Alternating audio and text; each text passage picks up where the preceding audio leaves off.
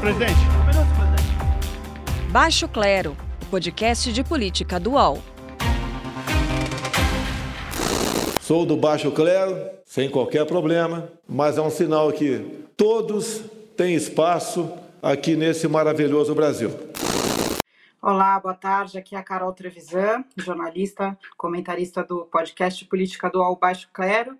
Estou aqui com meu parceiro Diogo Schelp e hoje a gente está fazendo um programa extra ao vivo para comentar o vídeo que finalmente foi liberado pelo ministro Celso de Mello nessa tarde de sexta-feira. Diogo, e aí, companheiro, como é que está a sua percepção em relação ao que a gente já pôde ver nessa tarde? É, o... esse é o vídeo da reunião ministerial que aconteceu no dia 22 de abril, né?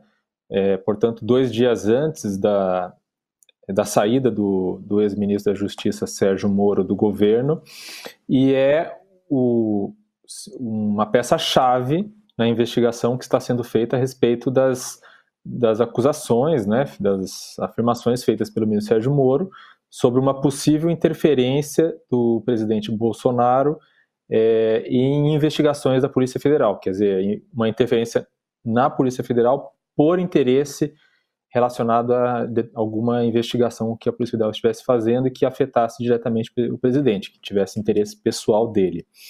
É, na parte específica, é, pelo que se deu para ver até agora, é, que são trechos referentes a essa investigação, que são de interesse específico dessa investigação, elas confirmam o que já tinha sido informado e vazado antes. Né?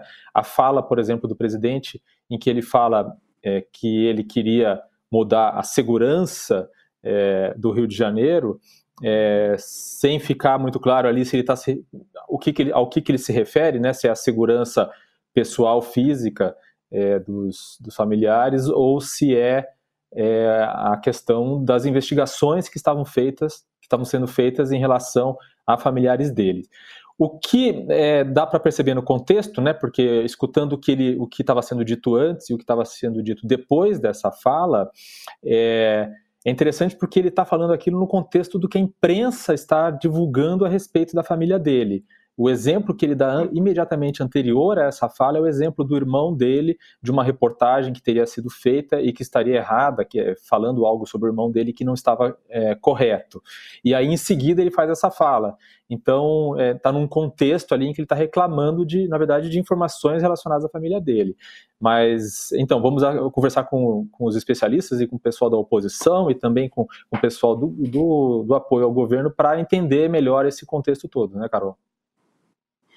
Beleza, Diogo, obrigada. Então vamos chamar o senador e líder da oposição, Randolfo, Randolfo Rodrigues, que é da rede do Amapá, para participar com a gente dessa primeira rodada de discussão. Rodada. E depois nós vamos, nós vamos ter outros convidados que também vão comentar sobre o vídeo hoje. Senador está na linha? na linha? Estou aqui, Carol, Diogo, prazer estar falando com todos vocês. Um prazer te Olá, receber aqui no Baixo Clero. Prazer todo meu, satisfação toda minha. Senador, como é que o senhor viu hoje as, é, as imagens da reunião? O senhor considera que são graves? Como é que é a sua percepção? Três aspectos do que já assistimos até agora me parecem extremamente graves. É, há, uma, há um hábito, parece-me, de é, banalizar os absurdos criminosos que são cometidos pelo presidente da República e pelos seus ministros. Nós não podemos banalizar o que foi dito nessa reunião. Nós assistimos ainda há pouco foi a expressão das entranhas do que tem de pior desse governo. Primeiro, é importante destacar que estão colocados elementos que indicam as razões pelo pedido do pedido de demissão do ministro Sérgio Moro. E fica claro e patente que o presidente da República interveio na Polícia Federal para beneficiar a sua família, quando diz em um dos trechos do vídeo: Eu não vou deixar prejudicar, e aí vem um palavrão, né? Prejudicar um filho, um filho meu. É, para tomar providências. Se for necessário, eu mudo a segurança do Rio. Se, não, se eu não conseguir mudar a segurança, eu mudo o chefe de lá. Se eu não conseguir mudar o chefe, eu mudo o ministro. Ora, a segurança do presidente da República e de sua família é feita pelo Gabinete de Segurança Institucional. Me parece pouco provável que essa ameaça estivesse sendo dirigida ao general Heleno, chefe do Gabinete de Segurança Institucional, responsável por uma das mais lamentáveis, por um dos mais lamentáveis atentados à democracia, que foi a fala dele hoje em relação a uma determinação do ministro Celso de Mello e do Supremo Tribunal Federal. Então, primeiro aspecto, me parece que isso é prova cabal do sentido, do interesse do presidente da República em intervir na, na, na Polícia Federal. Aí tem outros aspectos que, no meu sentir, serão objeto de representações ao Ministério Público Federal que iremos fazer contra vários ministros. O senhor Weintraub, em um determinado momento, diz claramente que tem que prender quase toda Brasília, a começar pelos ministros do Supremo Tribunal Federal. Isso é um crime contra a ordem democrática. É um crime contra a separação dos poderes. É um crime contra as instituições do Estado Democrático de Direito. É um crime contra a Constituição e é um crime contra a Lei de Segurança Nacional. O senhor Ventralbe será representado por nós ao Ministério Público Federal por este crime expresso que cometeu e foi manifesto nessa reunião. Em um outro momento é o ministro do Meio Ambiente, que eu não sei se posso chamá-lo assim de ministro do Meio Ambiente, mas que demonstra claramente que as ações que quer implementar é de destruição do patrimônio nacional como está previsto no artigo 255 da Constituição, que trata o nosso patrimônio ambiental. Fala, inclusive, da medida provisória, da iniciativa legislativa que adotou em relação à Mata Atlântica. Então, tem um conjunto de crimes nessa reunião. Do presidente da República a vários ministros. E crimes que são, cada um tem que por eles responder. Começar pelo presidente da República, que no meu sentido não tem mais nenhuma, não tenho mais nenhuma dúvida que no âmbito deste inquérito, o ministro Celso de Mello, ele deverá ser denunciado ao Supremo Tribunal Federal e, em seguida, o Supremo Tribunal Federal solicitar a autorização da Câmara dos Deputados para processá-lo e, decorrência disso, afastá-lo do mandato. Os crimes Sen... seguintes são aos, aos ministros. Senador, é, uma, uma coisa que fica bastante clara nessa, nesse vídeo dessa reunião é que o presidente se sente acuado pelo que ele diz ser uma tentativa é, de dar um golpe e instituir uma ditadura no Brasil. Quer dizer, ele estaria, ele se coloca na posição de alguém que está evitando que se instaure uma ditadura no Brasil. Ele diz: é muito fácil fazer uma ditadura no Brasil. Ele fala. Né? É, ele, aí ele dá um exemplo de um prefeito que, que fez um decreto e permite prender as pessoas e botar as pessoas em casa, obrigar as pessoas a ficarem em casa. E aí em seguida ele diz que tem que armar todo mundo, porque armando todo mundo você é, é a única maneira de evitar uma ditadura e tal. É, existe alguma razão, alguma justificativa do ponto de vista das intenções e do que tem sido feito pela oposição e pelo poder judiciário para justificar essa preocupação do presidente? Em primeiro lugar, isso é o intento de todos os ditadores de plantão. Eles ameaçam, está em risco um, uma ditadura para eles realizarem um autogolpe. É assim a direita e a esquerda. É assim na Venezuela, foi assim com o nazismo, foi assim com o golpe de 64, que em nome da democracia instauraram a ditadura. Então, este enredo já tem preliminares anteriores na história. Em segundo lugar, mostra as intenções mais funestas do presidente da República. Veja, eles falam em armar todos. Na verdade, o presidente da República já demonstrou ter relações diretas com o submundo do crime. Já demonstrou no passado querer fazer legalização de milícias. As armas que eles querem, que ele quer e que ele fala, não é para o povo brasileiro. É para os grupos milicianos que ele quer armar e colocar a serviço dos seus intentos. Nesses, em vários aspectos, em vários aspectos fica externado. Outra coisa que tem que ser chamada a atenção. O, ministro do presidente falou em prender os ministros do Supremo Tribunal Federal. Não teve uma repreenda do presidente da República. Não teve uma repreenda. Ao contrário, no discurso seguinte ao parte do presidente da República, ele cita várias vezes o discurso e a fala do senhor Ventralbe como a melhor fala que lá teve. Ele até chega a dizer que é um pouco mais polido do que o senhor Ventralbe. Por isso, não pode nada disso passar impune. O comportamento do presidente da República revela ser um comportamento criminoso, de obstrução às investigações da Polícia Federal, de querer armar, de, de querer montar um esquema para armar é, ações de milicianos na estrutura, em uma estrutura paralela do Estado brasileiro. Eu assisto esse vídeo estarrecido e convencido que o Brasil não pode continuar sob o governo de Jair Bolsonaro.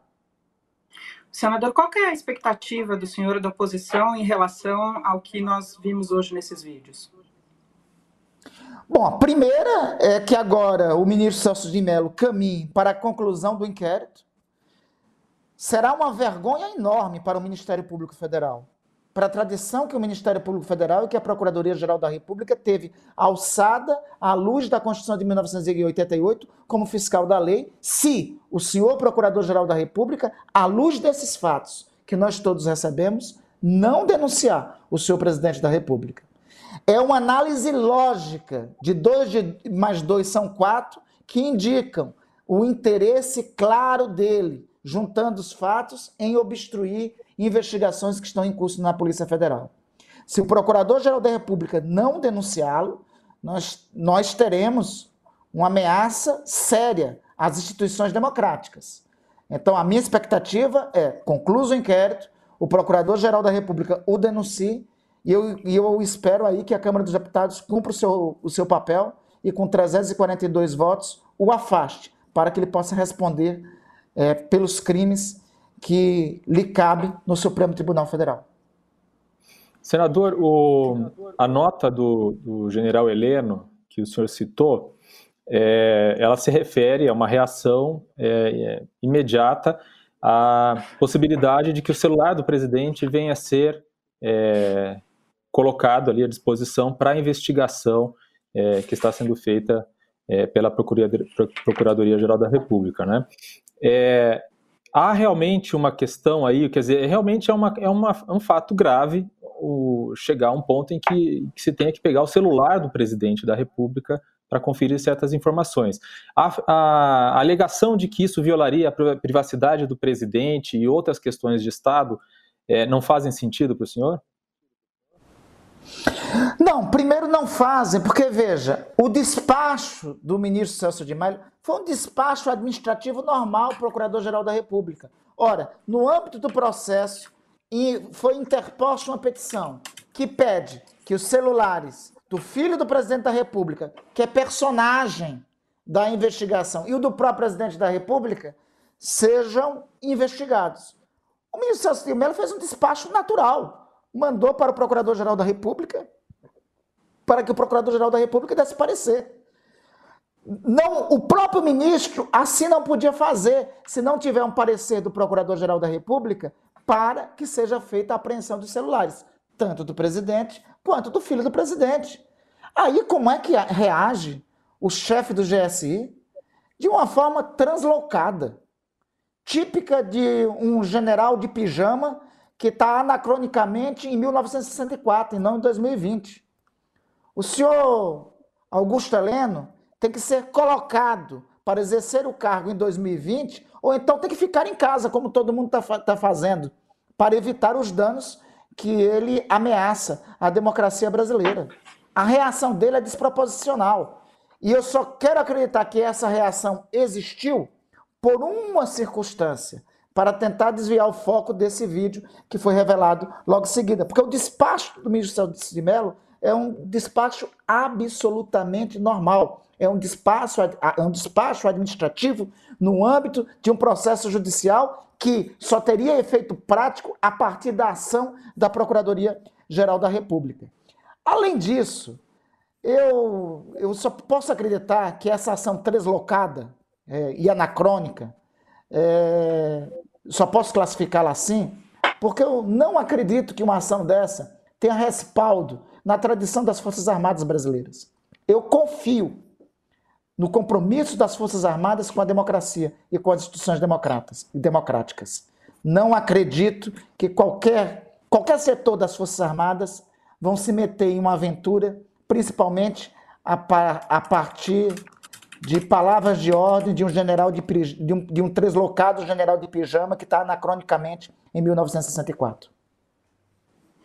Tá certo. Muito obrigada, senador. É, obrigado por participar com a gente aqui do Baixo Clero. É, esperamos conversar com o senhor em breve novamente. Um abraço. Carolina, obrigado, Carol, obrigado. Diogo, obrigado. Um grande abraço a todos vocês. Até mais. Até já. Até mais. Carol, é Diogo. interessante. É interessante, ele, ele falou bastante da, da, da nota do, do, general Heleno, e quando eu li essa nota, eu, eu, o que me chamou a atenção é, foi o tom de ameaça mesmo, né? Porque não foi exatamente, não foi só uma nota que poderia ser legítima, uma nota dizendo, olha, é, e talvez nem devesse partir dele, né? Mas uma nota dizendo, olha, é, esse tipo de possibilidade de, né, de, de de pegar o celular do presidente e tal, tem esses e tais problemas, tais problemas legais e assim por diante. Mas não, ele coloca isso de fato como, como, como se fosse uma violação, algo que o STF estaria fazendo que seria contra é, a, a, democracia ou contra as instituições. E ele, e ele, dá um tom de ameaça, e isso é o que, que parece que está fora realmente da, da realidade do nessa tom. Nota, né? É, uhum. exatamente. Porque isso que ele fez, que o Celso de Mello fez, que é receber as notícias crime encaminhar para o Aras, é o que ele deveria fazer, de fato, né? Faz parte do papel dele. Não quer dizer que ele estava querendo é, pegar o celular do Bolsonaro hoje e mandar para a perícia investigar. Não é bem isso, né? E ficou parecendo isso com essa nota que o, o general Heleno é, publicou depois bastante fora do tom, fora de um tom democrático, né, ameaçando o Supremo Tribunal Federal, como foi grande parte dessa reunião, a parte que a gente conseguiu ver até agora. Inclusive, queria só é, falar aqui para quem não conseguiu assistir a parte do que o, o senador Randolph se, é, se referiu ao ministro Salles. Não sei se você conseguiu ver, Diogo, mas o ministro Salles diz que é bom aproveitar a pandemia, porque a imprensa está focada na pandemia e, não, e aí é bom aproveitar que a imprensa não está focada é, no governo para poder passar é, algumas matérias no Congresso que não são é, do agrado de, do próprio ministro Salles. Né? Então, também é um outro ponto antidemocrático que é tentar é, que a imprensa não fiscalize o poder, que é o papel da imprensa. Né? Muito grave Perfeito. tudo isso. Então vamos, vamos chamar o próximo, próximo convidado? Vamos, chama. Manda, manda, chama você. então, eu queria chamar o deputado Coronel Tadeu, do PSL de São Paulo, que vai participar com a gente agora. Boa tarde, deputado. Seja muito bem-vindo aqui ao Baixo Clero. Deputado, tudo bem? Boa tarde, Carolina. Boa tarde, Diogo. Tudo bem com vocês? Um prazer estar tudo falando. Bem. Vamos lá, Obrigada. vamos, vamos debater um pouquinho, então. O senhor assistiu os trechos do, do vídeo até que foram divulgados? Não assisti todos, Diogo. Eu recebi aqui o documento é, que traz a transcrição, né, a degravação do vídeo, estava lendo algumas partes e estava aqui acompanhando alguma uma coisa ou outra. Eu não vi tudo, porque eu estava até mais prestando na, na, na, programação da UOL aqui, porque eu tava, eu sabia que ia entrar ao vivo com vocês, né? Então eu não vi tudo, exatamente tudo, eu não tenho, não tenho ainda noção do que é o todo. Aos poucos a gente vai se inteirando aí das, das da, como se fala, dessa degravação e dos detalhes, né? Que o picantes ou não, a gente vamos ver o que, que o que, que é, porque e quais foram, curioso também saber. E quais foram, os, quais foram os detalhes picantes que o senhor viu até agora? Ah, eu eu estava escutando aqui o senador Randolph Rodrigues falar, né, até de alguma coisa. Ele comentou alguma coisa do ministro Aban Ventralb que, que proferiu alguma frase. Eu vou querer saber exatamente qual é essa frase, né? É, que o ministro Aban Ventralb pronunciou durante a reunião. Escutei aí, eu falei, deu a, deu a interpretação de que foi algo picante, algo significativo mesmo, né? Então, eu posso ler para o senhor. Eu posso, Posso ler? Claro, eu vou ler exatamente a frase. Eu tenho ela aqui comigo, eu vou ler ela exatamente como ele falou, tá? É uma transcrição. Eu, por Vamos mim, lá. botava esses vagabundos todos na cadeia, começando no STF. E é isso uhum. que me choca. né? É, aí depois ele diz, é, a gente, é, eu estou aqui para lutar, eu vim pra, aqui para lutar e eu luto e me ferro. Eu estou com um monte de processo aqui no Comitê de Ética da Presidência. Eu sou o único que levou processo aqui. E ele, ele, essa fala antes dele, dele dizer isso, né, que ele colocaria todos os vagabundos na cadeia, começando pelo STF. É, antes disso, ele, ele fala que ele é, que Brasília é um cancro, que ele sempre achou que Brasília fosse um cancro e que a impressão que ele tinha de Brasília, depois quando ele foi para Brasília, se confirmou como sendo pior do que, que ele imaginava, né? É base... então, basicamente, a questão ali da, de mandar prender, de ele querer que botar todo mundo na cadeia, começando pelo STF. Ele também diz, só para completar, ele diz que ele odeia uhum. o termo povos indígenas e povos ciganos. Como é que eu não escutei, Carolina? Ele também disse que odeia o termo povos indígenas e povos ciganos, que somos todos brasileiros, segundo ele. Perfeito. Bom, peguei de bate-pronto então aqui, então vamos fazer um, um, um bate-bola. A primeira coisa que eu queria fazer uma consideração é que isso foi uma reunião interna e eu duvido que ele falaria isso em público, né? E a gente sabe muito bem que às vezes a agência você está ali conversando entre quatro paredes e entre quatro paredes você às vezes você desabafa isso aquilo. Então, pra, eu não posso considerar essa como uma, uma um, um, pronunciamento público, né, apesar de, de, de já ser público, né, e, e, e, também tenho que fazer uma outra consideração que o ministro Avan Ventral, ele mesmo já falou várias vezes, ele é um ativista de direita mesmo, né, mas não pode esquecer que ele é ministro, e como ministro ele tem que ter realmente uma, uma postura um pouco mais, é, digamos assim, elegante, sóbria, né, e ele é uma pessoa inteligente é, que para poder usurpar dessa posição elegante e sóbria para se comunicar realmente com a imprensa, se comunicar com o público brasileiro, né? É, acho pesadas realmente essas palavras, né? Acho pesadas, mas eu tenho que é, relevar que isso foi feito entre quatro paredes e não em público. Então você imagina aquela aquela situação de você está sendo quebrada uma, uma privacidade, uma confiabilidade né, de uma reunião ministerial.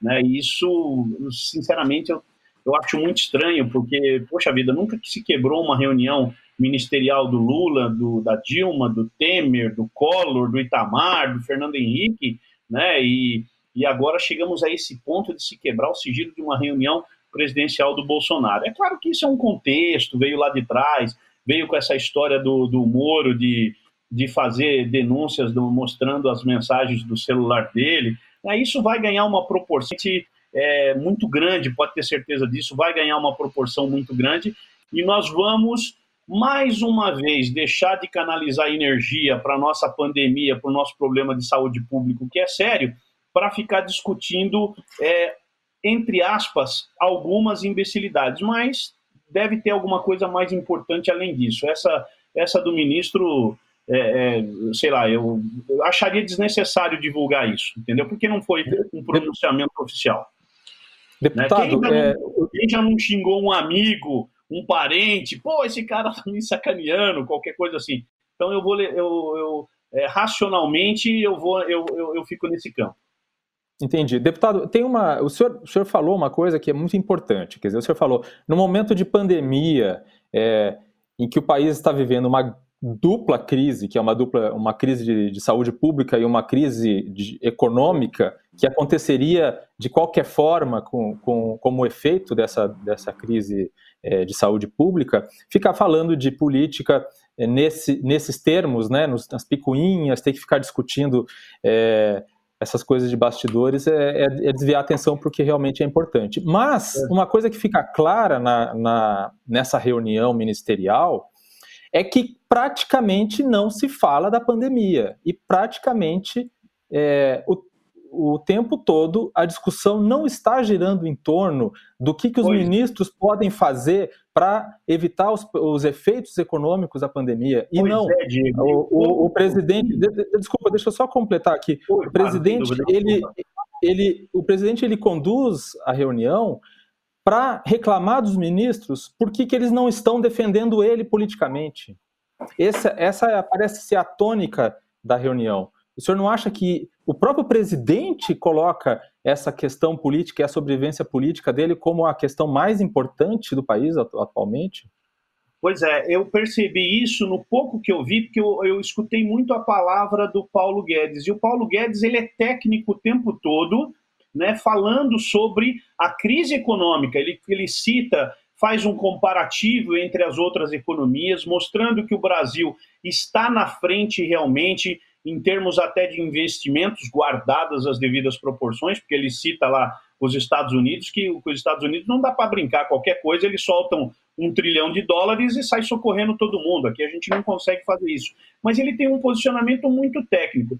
Aí me vem a pergunta que eu não tenho a resposta ainda: é qual era o objetivo dessa reunião? Será que não era uma reunião de lavar roupa suja ou era uma reunião focada para a pandemia? Porque é uma coisa que a gente precisa saber realmente e eu não consegui descobrir. Porque se era uma, uma reunião para lavar roupa suja, tava, tava pelo menos o, o objetivo estava sendo atingido. Olha, vamos conversar entre nós aqui que a gente precisa mudar algumas posturas.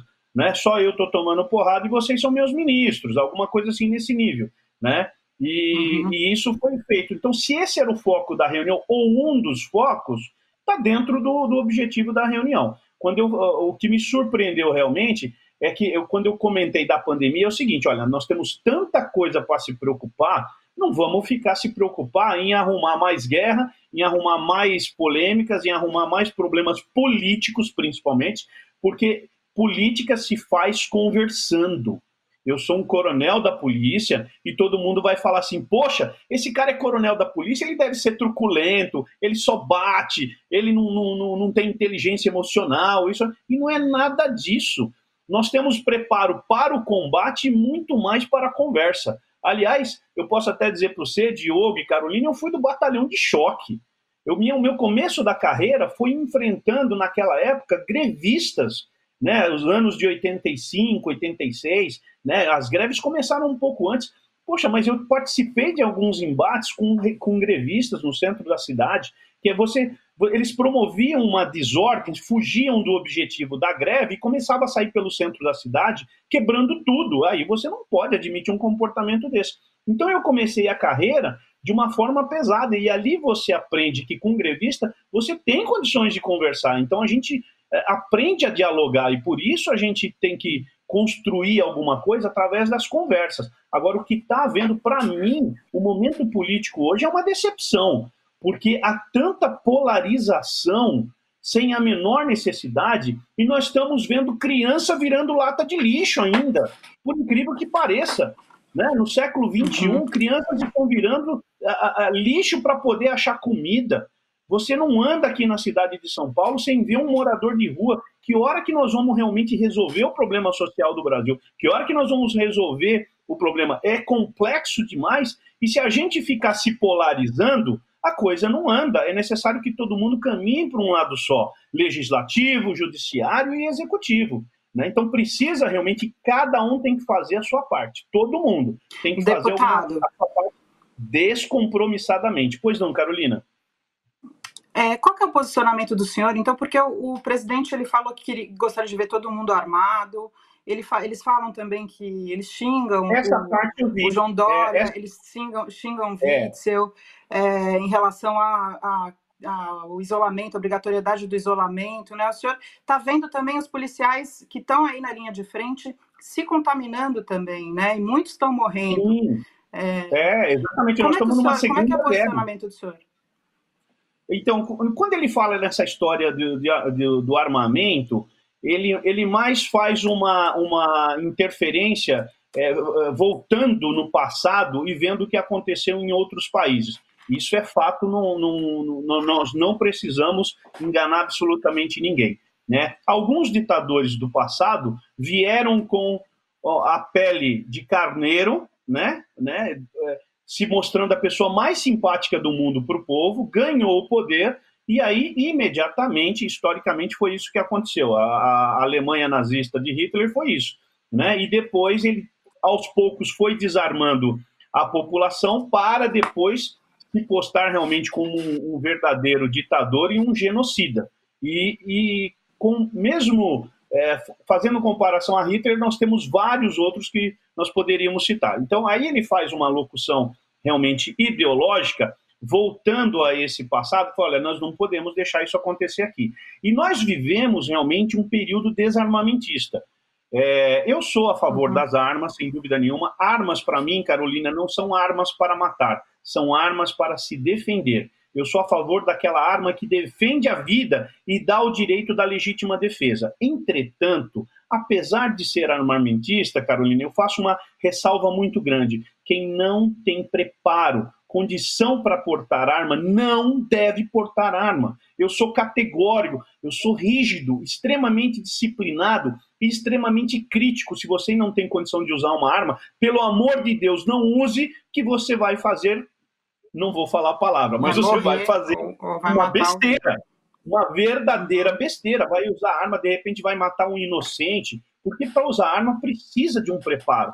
É muito difícil usar arma. Eventualmente, nós policiais cometemos erros e somos devidamente julgados e condenados na justiça. Quantos policiais que são condenados por terem cometido um erro, porque é uma linha, Carolina, muito tênue entre o certo e o errado. E o momento que você está uhum. vivendo ali é um momento de estresse e, para isso, preparo. Mas nós vivemos um período desarmamentista aqui que eu condeno, que foi o Estatuto do Desarmamento, a Lei 10826, que restringiu demais. E hoje existe uma corrente né, que o povo não deve se armar. Eu também acho que o povo não deve se armar. Né? Eu falei, poxa, eu adoraria viver que nem fosse na Inglaterra, onde a maioria da população, entre aspas, porque agora não mais, né, porque eles permitem, mas uma época até, até policial lá anda desarmado. Então seria maravilhoso viver num país assim, mas nós não temos esse país. Né? E as pessoas acham que nós temos esse país e, portanto, ficam pregando que não pode ter arma. Um verdadeiro absurdo. Tem pessoas extremamente. Mas, preparadas. por exemplo, políticas de segurança como estão acontecendo no Rio de Janeiro, que estão vitimando jovens ali das favelas, também é perigoso, né? Olha, é, Carolina, sempre é um terreno perigoso. E o Rio de Janeiro é um teatro perfeito para falar para você. Não tem uma comunidade que não tenha traficantes armados com fuzis, com armas de guerra, com armas realmente muito potentes para atacar a polícia e quem quer que seja. Então, no Rio de Janeiro não dá para brincar. Infelizmente, quem mora nas comunidades é, do Rio, quando há o confronto, né, eventualmente, graças a Deus, são poucos fatos, mas eles precisam ser citados. Vez Deputado. ou outra, nós temos realmente algum inocente morrendo porque está ali no confronto. Vez ou outra. Pois não, Diogo? Deputado, não, eu, eu queria voltar para a questão central, é, que é o Do, motivo pelo qual o, o, motivo pelo qual não é não só a questão da reunião, a gente está discutindo a reunião, né, esses temas das armas também são relacionados ao que foi dito lá, mas a questão uhum. pela, pela qual o vídeo foi divulgado, que é identificar se o que o Moro disse a respeito da possível intervenção é, do, do, presidente Bolsonaro na Polícia Federal, se é verdadeiro ou não. Né?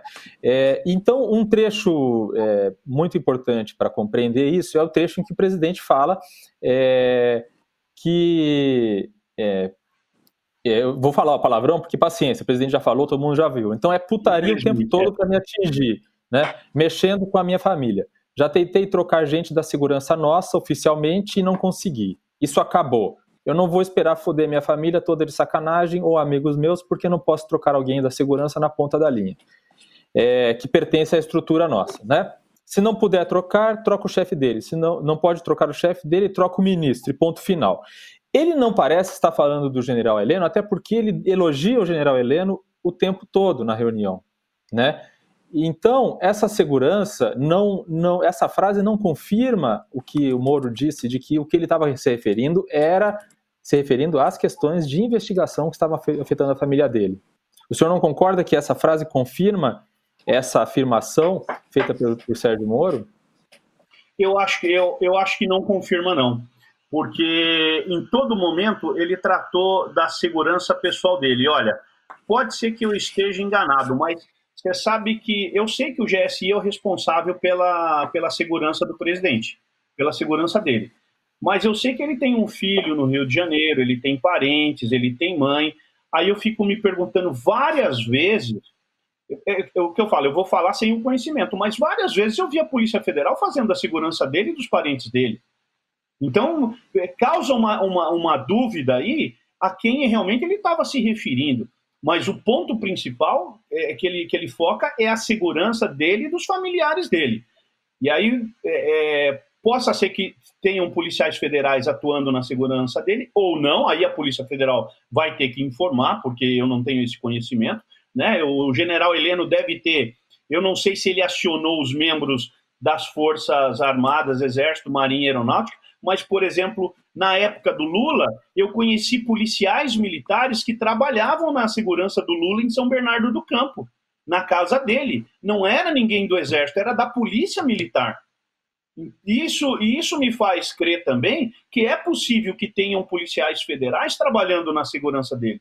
É possível, mas eu não sei. Essas informações precisam é, aparecer para a gente fazer um julgamento. Mas que ele falou o tempo todo da segurança dele, eu não vi ele falar de inquérito, ele reclamou muito de informação. Informação, que as informações não chegam para ele. Pô, a gente está, parece assim, se atropelando informações, eu não sei o termo que usa. Poxa, e um presidente ser desinformado é, olha, é, é o cúmulo do absurdo. Tem a BIM, né, que é para isso, para colher informações. É, tem o, o, o, serviço reservado do Exército, que tem que funcionar bem, da Marinha, da Aeronáutica, e tem também o setor de inteligência da Polícia Federal. Então, aqui eu somei aqui, fora que existe todo um sistema de informações que vem também do, do, do, das polícias estaduais. Poxa vida, você tem um presidente que não sabe que vai acontecer uma paralisação de caminhoneiro, estou citando um exemplo, é o fim da picada. Aí, ele, aí, aí nesse ponto eu estou junto com o Bolsonaro, tem que demitir tudo. Ou cambada de ministro incompetente. Aí pode ser o Moro, pode ser o Heleno, pode ser quem for, ministro da Defesa, o general Fernando. Um presidente não receber algumas informações né, é horrível demais para o sistema. Sistema de informações é assinar o atestado de incompetência. E eu acho que ele reclamou, provavelmente ele potencializou tudo isso e devia ter muito mais coisa que ele queria falar em relação até às outras áreas. Porque, poxa, estão invadindo determinado ponto.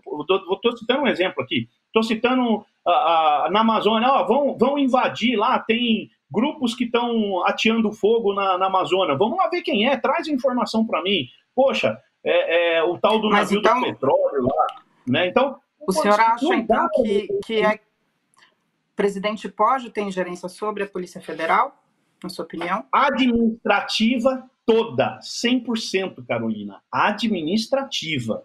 Ela tem que ter toda a ingerência. Ele é o chefe do executivo.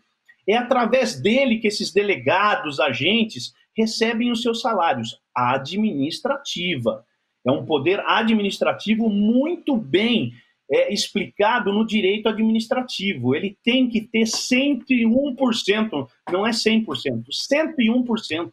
Ele é o chefe do executivo. Agora, no momento em que um delegado, que é titular de um inquérito policial, e que o delegado conduz as investigações, ninguém, nem Papa, nem Deus tem que interferir no, no, no trabalho desse delegado. Ele tem que conduzir as investigações. Se ele não conduziu bem, quem vai avaliar é o juiz, o promotor, porque esse inquérito depois vira processo. Ele tem um rito uhum. processual previsto no Código de Processo Penal e tem que ser respeitado 100%, porque senão aí existe o crime. Mas nesse ponto eu não vi absolutamente nada, absolutamente nada. Tá bom, deputado. Muito obrigada pela sua participação e pela entrevista aqui para a gente do Baixo Clero. Eu Obrigado, que agradeço, deputado. Carolina. Prazer em falar com vocês, que é a primeira vez, né? Então, prazer, Carolina, prazer, Diogo. E espero poder retornar mais vezes com vocês. Até a próxima. Muito obrigada. Ouça mais podcasts do UOL como Baixo Clero em noticias.uol.com.br barra podcasts. Recebe salário, faz transferência, pagamento, recarga de celular e até empréstimo, tudo sem taxa. PagBank, a sua conta grátis do PagSeguro. Baixe já o app e abra sua conta em 3 minutos. Carol, o que, que você achou? Interessante a visão dele, né? É. Não, não finca o pé numa posição específica, mas também não defende o Bolsonaro, mas também não ataca o Bolsonaro, parece que está pisando Não, em ovos. Ele defende, ele defende, a, ele defende a visão que vai ser, é, a narrativa que vai ser utilizada pelo, pelo Bolsonaro para se defender desse, desse vídeo, que é exatamente isso, de que quando ele falava da segurança da família dele, ele não se referia a questões ah, relacionadas a alguma ou a Polícia Federal ou algum tipo de investigação que estivesse sendo feita em cima da, da, da família. É, o problema é que fica muito dúbio porque na conversa, na reunião, em nenhum momento ele fala que a família dele, por exemplo, está ameaçada ou, tem, ou cita algo específico de ameaça física à família dele. É, a, outra, a outra questão é que no contexto em que ele está falando ali, isso ainda vai ficar mais claro é, conforme formos tendo mais detalhes né, sobre a reunião, mas no contexto é, em que ele fala aquilo, ele coloca aquilo no contexto, no contexto de informação, como o próprio deputado falou, falou, né, de ele receber informação e de a família dele estar sendo atacada, mas não atacada fisicamente, mas atacada é, do ponto de vista de informação. Né? Então é tudo isso uhum. que ainda precisa é, ficar mais claro, quem sabe os nossos próximos é, convidados expliquem. Então, vamos chamar nosso próximo convidado, que é o Dr. Daniel Sarmento, professor titular de Direito Constitucional da UERJ.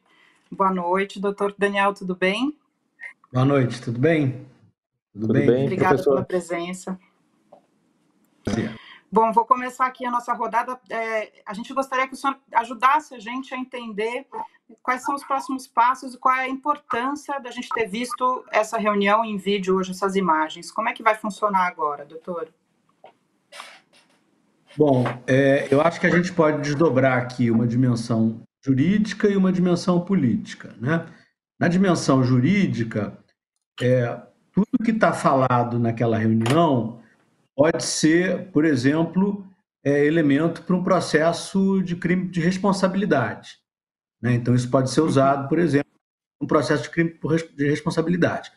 Isso também, é, naturalmente, tende a ser usado nesse inquérito que, é, enfim, pode desaguar numa eventual denúncia por obstrução de justiça cometida pelo presidente da República.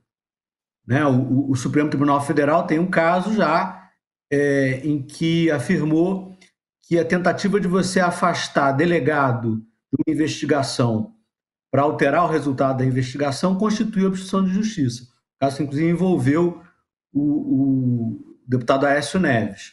Né? Então, uhum. é uma prova que vai refluir para esse inquérito. O inquérito, num dado momento, vai para o Procurador-Geral da República, para Augusto Aras, que aí pode denunciar ou não o presidente da República.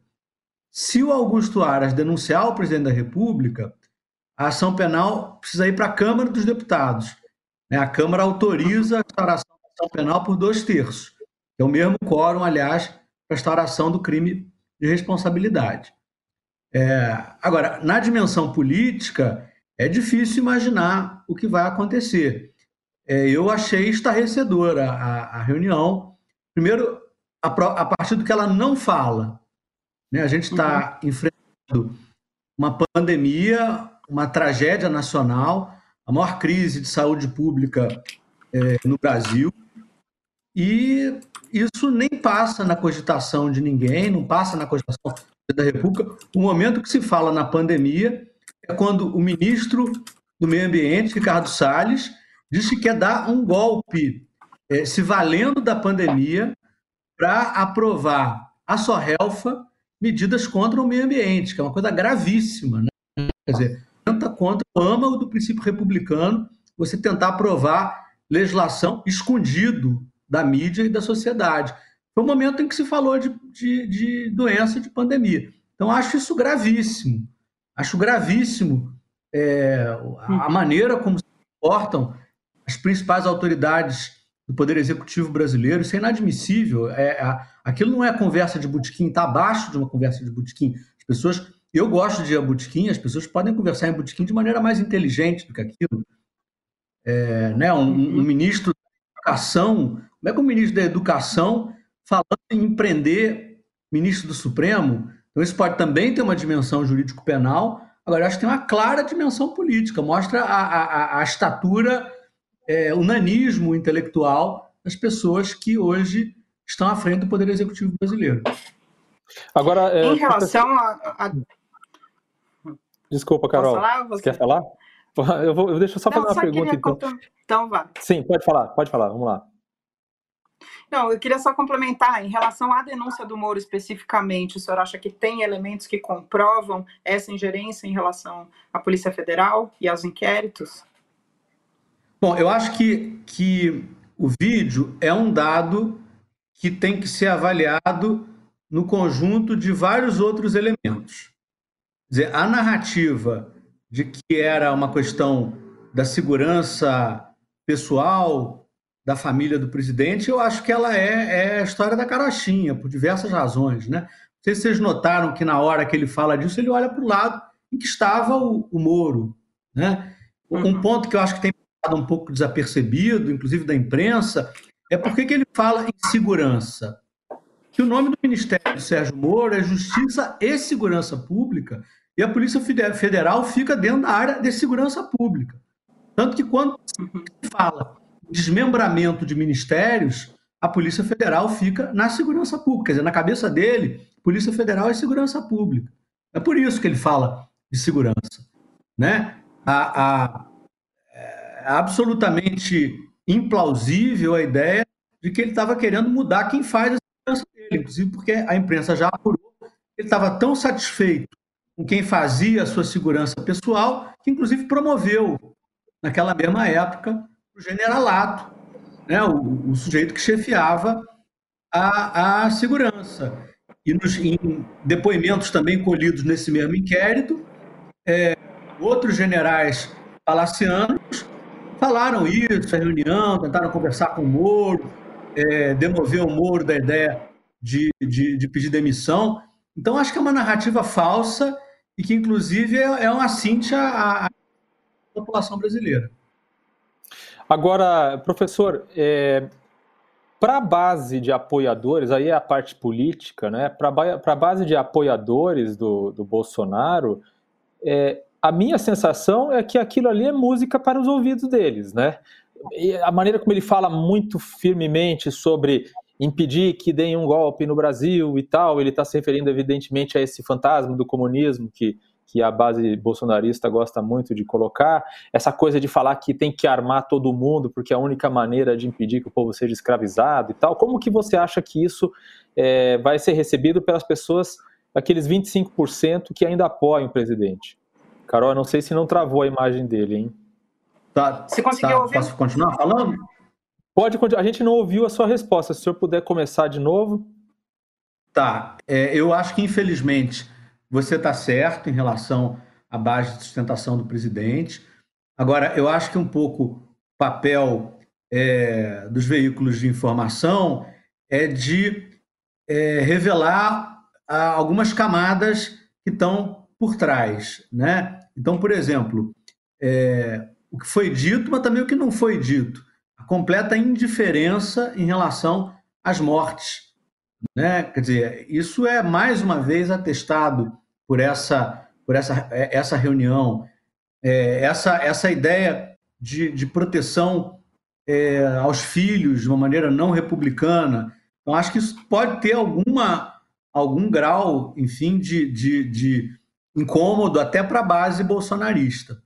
Mas eu, infelizmente, também acho que a gente não tem ali algo que vá chocar essas pessoas. Perfeito.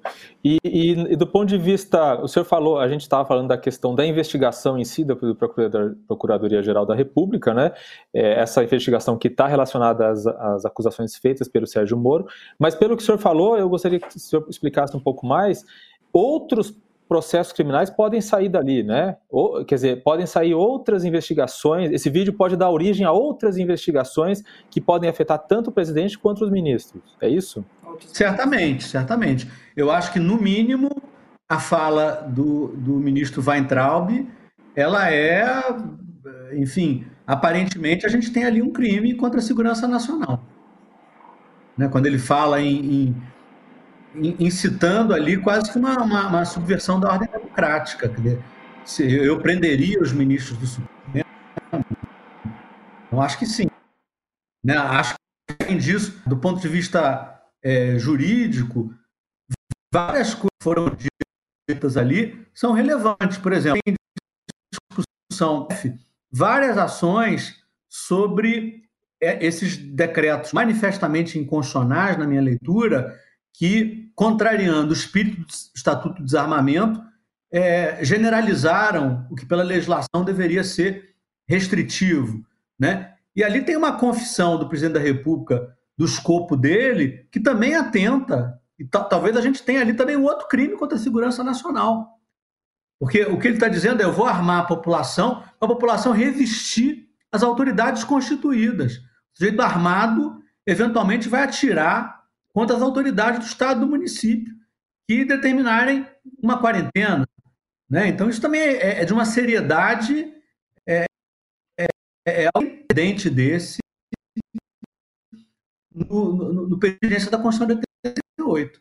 É tanta barbaridade diariamente que a gente vai naturalizando, mas as coisas são, são, são atentados é, muito graves ao Estado Democrático de Direito relacionadas a agora o processo como vai ser, né? Em relação aos outros ministros, o processo corre da mesma maneira? O Celso de Mello vai ter que fazer da mesma maneira ou é diferente? E em relação ao presidente da República, o, o, as investigações que estão sendo feitas em relação ao Paulo Marinho, elas se juntam a esse mesmo processo? Como é que como é que o senhor vê isso? Bom, alô? Estão me ouvindo? Estamos. Estamos. Tá. É, eu vou começar com Paulo Marinho. Né? Eu, eu acho é, que foi um equívoco buscar o esclarecimento do caso do Paulo Marinho naquele inquérito no STF. Porque eu acho que não são fatos conexos, a não ser por ambos envolverem a Polícia Federal. São dois fatos completamente distintos. Quando você atrasa, poderia ser é, relativamente rápido vai ficar muito demorado. Né? Uhum. É, a apuração disso tudo provavelmente tenderia, inclusive, a é, se dar após a, a, a, aposentadoria do Celso de Mello. Então, eu sei que há também investigação no, no âmbito do, do Rio de Janeiro. Eu acho preferível que essa investigação fique no Rio de Janeiro, para que aquele inquérito é, lá no Supremo do Celso de Mello, ele tenha condições de, de prosseguir com mais agilidade, com mais rapidez. Né? É, com relação aos outros ministros, é, enfim, quem vai fazer o, juízo aqui sobre a, a, instauração ou não de um inquérito ou de uma ação penal é, a princípio, o Procurador-Geral da República, Augusto Aras. Né? Agora, eu acho que o, o ministro Celso de Mello ele pode, de alguma maneira, impugnar isso. Ele pode é, dizer, olha, se existe, por exemplo, crime contra a segurança nacional na manifestação tal da qual nós tomamos conhecimento vídeo. Então, não estamos conseguindo escutar. É, eu acho, então, Carol, acho que a gente não consegue mais. Ali um, as respostas um elemento truncado. É, professor, uh, professor, a gente não estamos conseguindo escutar a, a sua fala. Carol, acho que talvez a gente tenha que se despedir do professor, né? Depois eu escrevo uma, uma entrevista com o é. senhor. É. Gente, Exatamente, é, tem muita coisa interessante que ele está dizendo. É. Uhum. Ah, Mas, ah, professor, local, queria agradecer muito. Aqui, estou bem pertinho de um. Então, nós estamos terminando aqui, eu não preciso levar o, o computador para outro local. Vamos terminando, porque a gente agora está também no finzinho do programa e temos mais um convidado, mas a gente conversa tá depois e ah, eu, eu, me comprometo a aprofundar com o senhor. Muito obrigada pela ah, presença okay. aqui no Baixo Nada. Obrigado, Tchau, professor Samir. Até mais. É, ao vivo é isso, né, Carol? Às vezes a conexão fica, fica instável, né? Às vezes não é nem às vezes a conexão tá ótima e de repente começa a ficar ruim, então a gente fez o teste antes, mas isso acontece, né? Não, e é muito interessante essa questão jurídica agora, como é que se é, desdobra, sabe? Eu conversei com ele antes da gente fazer a entrevista, e aí tem vários é, pontos interessantes. Então, depois eu converso com ele melhor e a gente publica um texto com a entrevista dele, né? Perfeito. Vamos chamar o nosso próximo convidado, Diogo? Vamos lá. Então, a gente vai chamar agora o Rodrigo Prando, que é sociólogo, professor do Mackenzie, para conversar com a gente sobre essa dimensão política de tudo isso. Como vai, professor? Eu estou bem, e vocês como estão? Muito obrigado pelo convite, é um prazer estar aqui com vocês. Prazer é nosso, prazer é professor. Nosso. Qual a sua avaliação do, do, qual a sua avaliação do vídeo, professor? O senhor acha que o presidente está mais encrencado do que antes da divulgação do vídeo ou não fez muita diferença, apenas confirmou coisas que já se sabia? Olha, Diogo, a princípio, né, o vídeo ele foi divulgado em trechos, né, então seria interessante eu ter a calma, né, sem ter que fazer lição com o filho, dar entrevista e conversar, enfim, que foi meio truncado, né, é, porque todos estamos aqui isolados em casa, mas o vídeo, a princípio, confirma aquilo que já havia sido divulgado pelos colegas jornalistas. Né? E eu até estava uh, aqui acompanhando a sua fala com outro professor de direito, enfim, que, que me antecedeu, e eu concordo num aspecto que esta fala ela é mel para a militância bolsonarista. Né? Eu estou, inclusive, enquanto estava uh, acompanhando vocês aqui, estou redigindo uma análise, né, um artigo para o jornal, e o que acontece é que ali fica muito claro, uh, nas ações, a conjugação daquilo que foi colocado como plataforma eleitoral de Bolsonaro. O liberalismo econômico, e, e percebam que o Paulo Guedes insiste é, em teses liberais e o mundo é outro agora. O mundo da pandemia e pós-pandemia é um outro mundo. E o Paulo Guedes insiste é, em pensar no liberalismo que lhe é tão peculiar. E o segundo aspecto, o conservadorismo nos costumes e os valores que norteiam, que orientam o governo Bolsonaro. E ali fica claro, por exemplo, uma, uma coisa que impacta muito é ele pegar lá um princípio de um autor é, que eu uso com os meus alunos, que é o John Locke, em que o John Locke diz assim: olha, o Estado deve proteger a propriedade.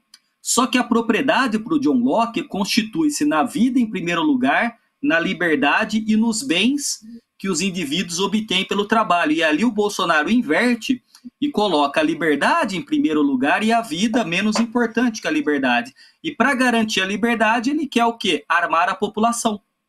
Então, assim, esses elementos, e aí na fala de vários outros ministros, também corroboram essas teses iniciais que é um certo conservadorismo nos costumes. Então perceba ali que o destaque e por que que são dois ministros é, muito bem cotados é, pelo presidente Bolsonaro é o Weintraub e a Damares, né? Então você vê que eles se encaminham é, muito nitidamente para esta pauta é mais conservadora nos valores. Uhum. O senhor acha que essa reunião vai ter algum reflexo no apoio que ele tem em relação ao Congresso Nacional? É, considerando que agora o Centrão está mais próximo do governo Bolsonaro? Não só o Centrão, Maria Carolina, mas parece que o MDB também está fazendo aí algumas conversas e se aproximando do governo Bolsonaro. A, a, grande questão disso tudo é que nós temos duas dimensões e por isso que um colega que me antecedia era da área de direito. Nós estamos em, assim, em compasso de espera para saber qual vai ser o resultado jurídico disso tudo quais são os elementos uh, probatórios dentro deste quadro mais amplo de questões jurídicas. E na saída do Moro, as afirmações, tem agora o vídeo que teve alguns trechos cortados, e ali a gente dava para ver essencialmente que eram no momento que se falava sobre a China, né, mas que tem ali sim a presença de uma pressão do presidente em relação a uma intervenção política uh, na Polícia Federal. Agora, os partidos, todos eles, inclusive o Centrão, eles avaliam dia a dia como é que está indo o governo Bolsonaro. E é um governo que eu sempre tenho insistido nesta tese, ele substituiu o presidencialismo de coalizão pelo que eu tenho chamado de presidencialismo de confrontação. Então, o presidente uhum. confrontou os outros poderes, confrontou os atores políticos e agora esses atores que estão chegando, como Centrão, até mesmo MDB, estão ali percebendo a fraqueza do governo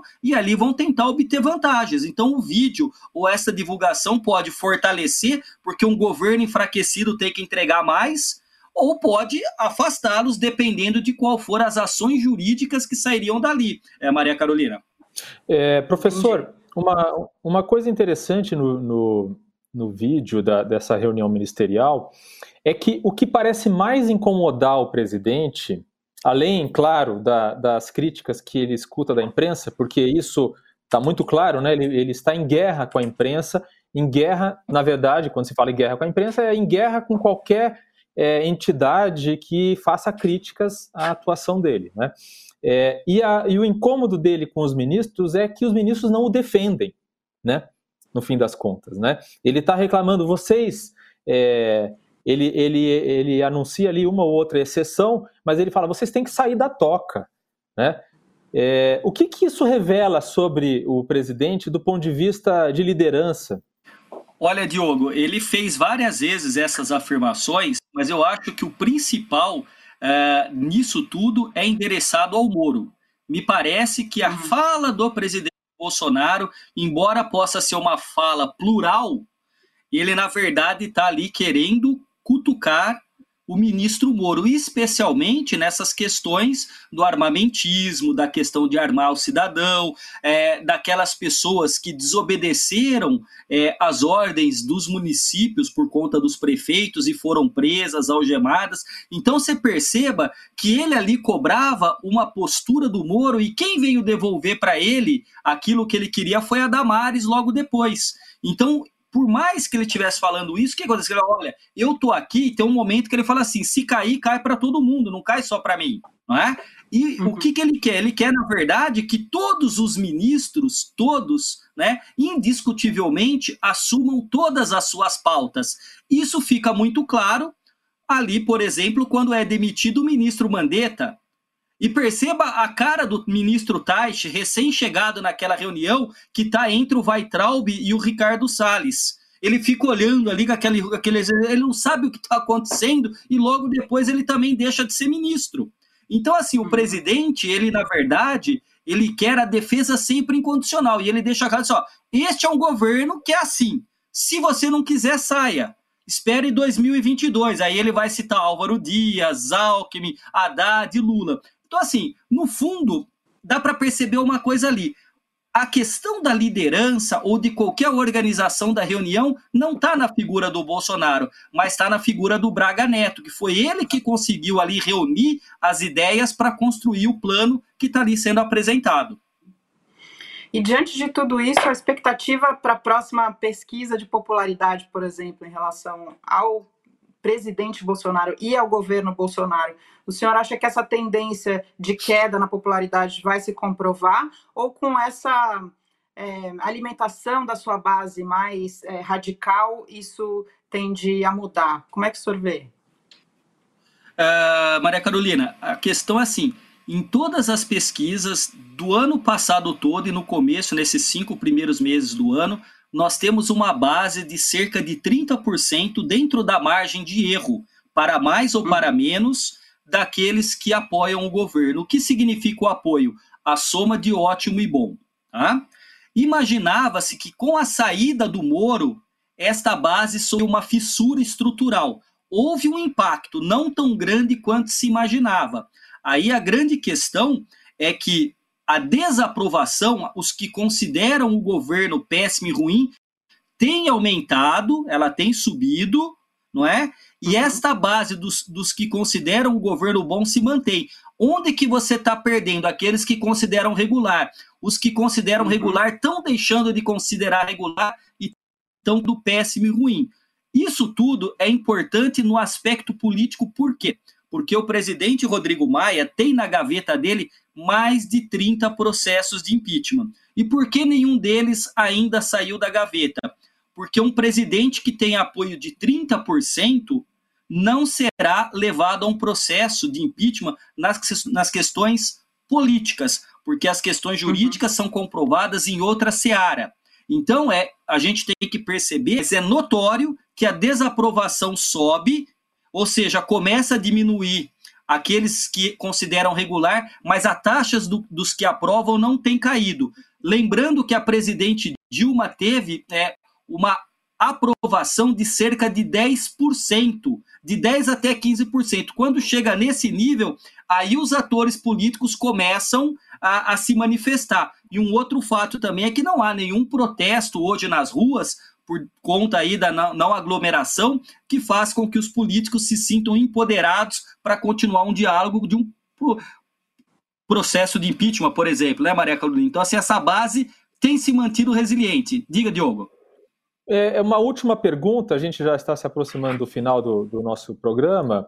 É, com, com, relação é, ao Procurador-Geral da República, Augusto Aras, né, que muito se comenta que depende muito dele, né, da, da, da atuação dele, é, esse inquérito se transformar numa denúncia e, portanto, se tornar de fato uma ameaça é, real ali para a permanência do presidente no cargo. Uma coisa é analisar esse vídeo é, no âmbito de uma investigação em sigilo. A outra é analisar esse vídeo agora que o vídeo já foi visto por todo mundo e existe a, a pressão da opinião pública. A postura do, do procurador pode mudar por causa disso, quer dizer, ou pode determinar o que ele vai fazer daqui para frente? Pode sim, Diogo. Uh, a questão é que a opinião pública exercerá pressão, mas não só apenas a opinião pública. Vale ressaltar que, como Procurador-Geral da República, ele também pode ser é, sofrer um processo até de impeachment mesmo, enfim, de denúncia por parte até mesmo do Senado da República. Então, se ele porventura decidir arquivar, e aí ele teria que deixar muito clara quais são as teses jurídicas para esse arquivamento, mas a pressão popular e a pressão política pode sim é, fazer com que ele até possa ter problemas na continuidade do cargo. Então, assim, perceba que o ordenamento jurídico e político é um pouco estranho, porque é o procurador-geral da República indicado pelo presidente. E aí, ele sendo indicado pelo presidente, teria que autorizar a investigação do presidente que o indicou. E também já ventila, já não é, isso aí todo mundo sabe, que ele estaria cotado também para no futuro assumir uma vaga no Supremo Tribunal Federal, que inclusive poderia ser a vaga daquele que está saindo, que é o decano da corte, o Celso de Mello. Agora, eu não tenho dúvidas nenhuma, Diogo, de que a opinião pública e a força da opinião pública pode é, trazer um desfecho que não seria o esperado pelo presidente ou até mesmo pelo Procurador-Geral da República. Perfeito. Muito obrigada, professor. Foi muito interessante conversar com o senhor. Bem-vindo aqui. Espero que a gente tenha outras oportunidades para conversar de novo. E a gente muito tem obrigado. que se despedir agora. Muito obrigado. Um abraço a vocês e a todos que nos acompanham. Um Até mais.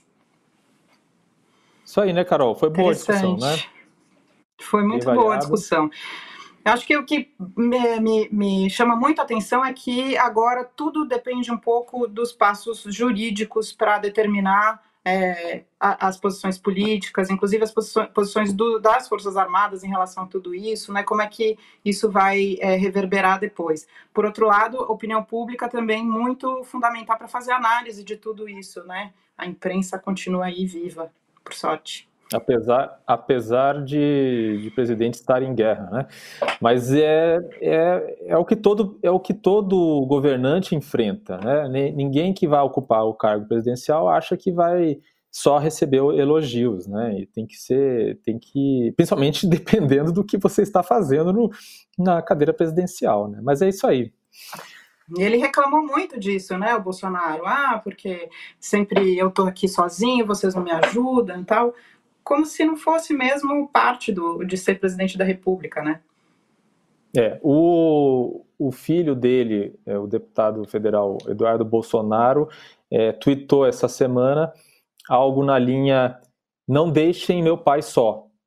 Eu me lembrei da frase do, do, Fernando, do Fernando Collor, que, né, de não me deixem só. Então eu pensei, ixi, nós já vimos esse filme antes, vamos ver o que o que nos reservam as cenas do próximo capítulo.